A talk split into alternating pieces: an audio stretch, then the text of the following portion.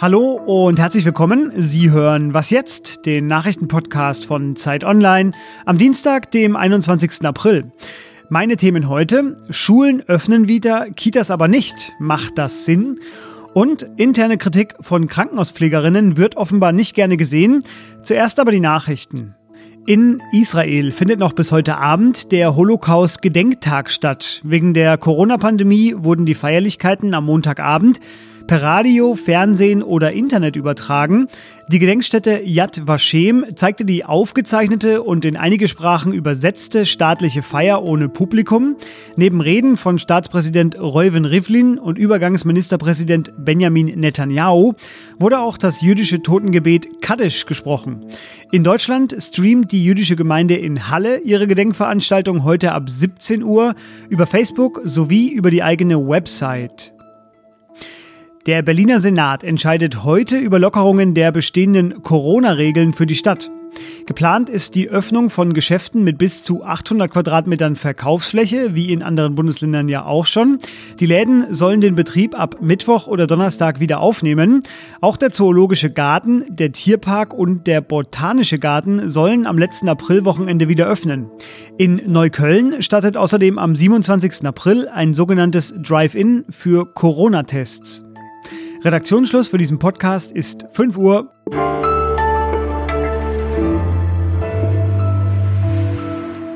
Schön, dass Sie heute hier dabei sind. Hier ist Fabian Scheler. Ich bin, ich glaube, so kann man das derzeit sagen, in der privilegierten Lage, noch keine Kinder zu haben. Kolleginnen hier bei uns im Team, die stöhnen derzeit, wenn sie an die nächsten Monate denken. Denn zwar öffnen die Schulen langsam und schrittweise wieder, doch für die bis auf weiteres geschlossenen Kitas gibt es bisher nur vage Absichtserklärungen, nenne ich das mal. Am Montag sagte Familienministerin Franziska Giffey, dass man die Kitas bis zum Sommer vielleicht schrittweise wieder öffnen könne.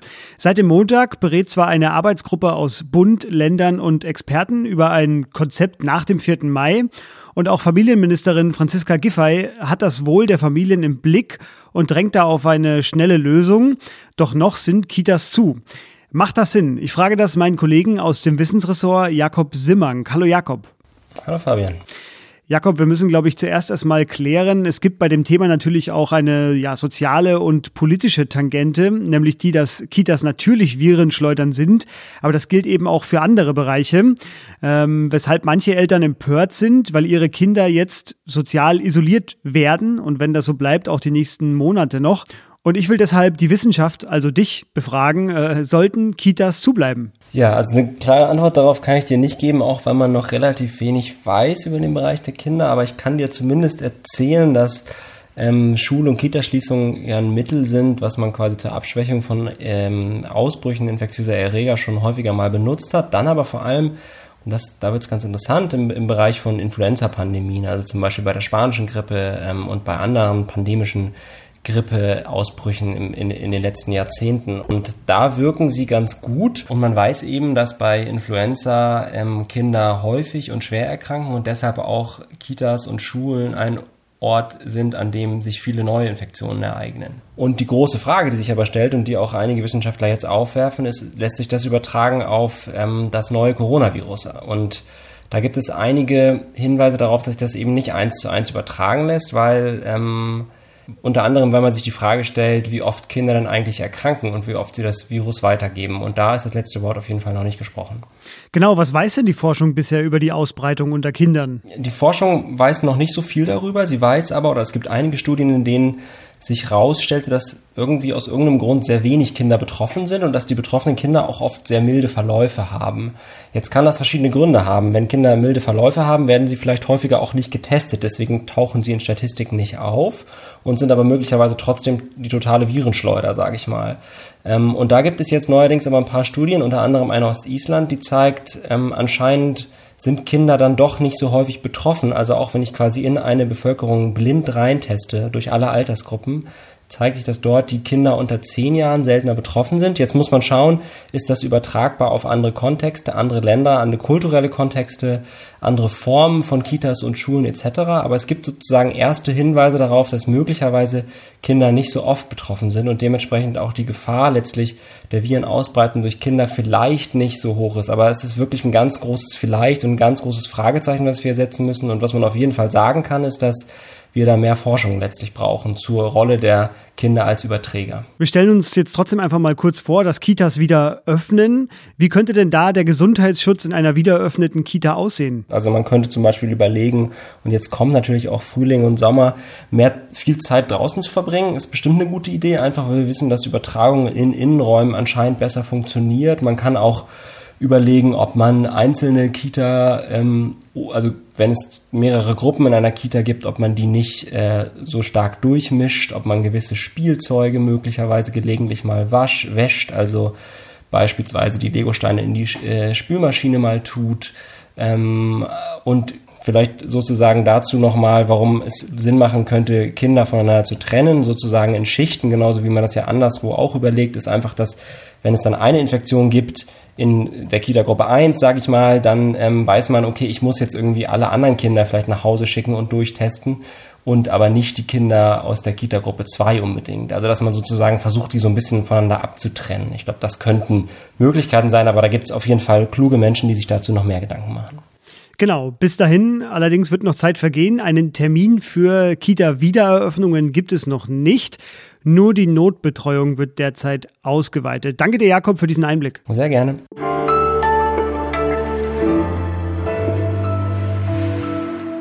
Und sonst so? Liegt Ihnen dieser Kommentar auch noch im Ohr? 17 seconds from game 7 or from championship number 6. Jordan open. Chicago with the lead.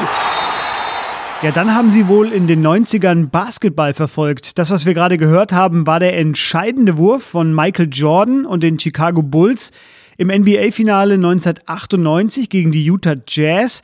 Chicago gewann damit seinen sechsten Titel in acht Jahren, war das beste Team dieser Zeit und nun gibt es bislang unveröffentlichte Originalaufnahmen von damals. Netflix startete gestern die Serie The Last Dance. Zehn Folgen über die Chicago Bulls der 90er. Das ist Sportgeschichte, was wir da sehen. Und bisher hatte ich kaum Zeit, all die Quarantänetipps, die hier so kursieren, von äh, Rumänisch lernen bis Marikonto-mäßig aufräumen, wahrzunehmen. Dafür allerdings werde ich mir definitiv Zeit schaffen.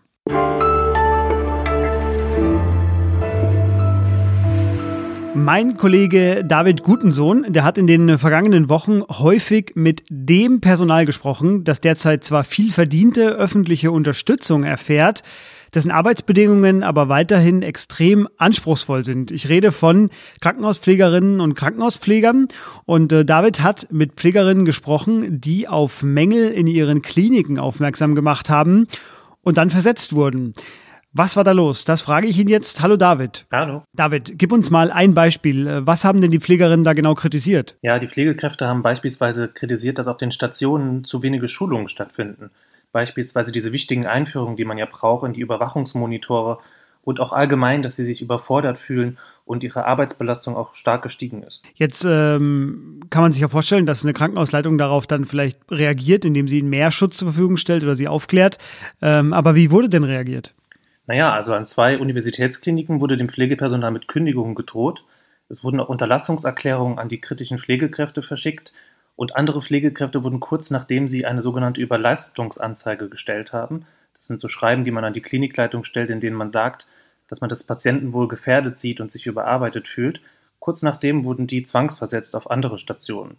Die Kliniken dementieren uns gegenüber zwar, dass das mit den Beschwerden zusammenhängt, die Gewerkschaft vor Ort sieht das aber wiederum anders. Genau, weil man könnte nämlich eigentlich meinen, für mich klang das, als ich das erste Mal gelesen habe, sehr krass, gerade in der jetzigen Zeit, dass man eben Pflegerinnen und Pfleger, die auf Missstände hinweisen, auch noch abstraft. Deswegen dachte ich vielleicht an einen Einzelfall, aber bis man dann mit einer Gewerkschaft spricht. Ähm, was sagen denn die Gewerkschaften und was unternehmen die? Dachte ich nämlich auch und dann habe ich mit der Gewerkschaft Verdi gesprochen und die hat mir erzählt, dass sie in den letzten Wochen hunderte solcher Beschwerden erhalten haben also weitere Berichte von Pflegekräften, die etwas kritisiert haben und nun mit Kündigung oder Versetzung konfrontiert sind.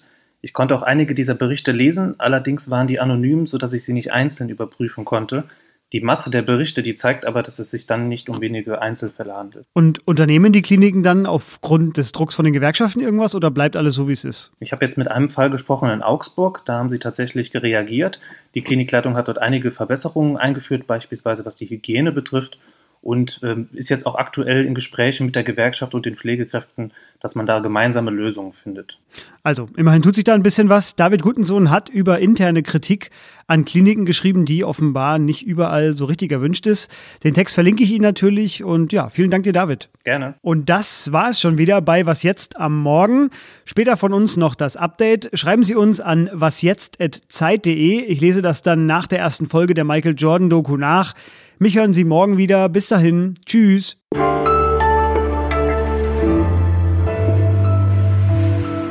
Wie erlebst du denn die Pflegerin in diesen Tagen? Einerseits berichten viele noch von dieser Ruhe vor dem Sturm und sind gelassen und andere haben tatsächlich schon große Probleme und machen sich Sorgen, weil, wenn wir ehrlich sind, die Situation der Pflegekräfte, die war ja auch schon vor der Corona-Krise sehr schwierig und das hat sich jetzt natürlich verschlimmert.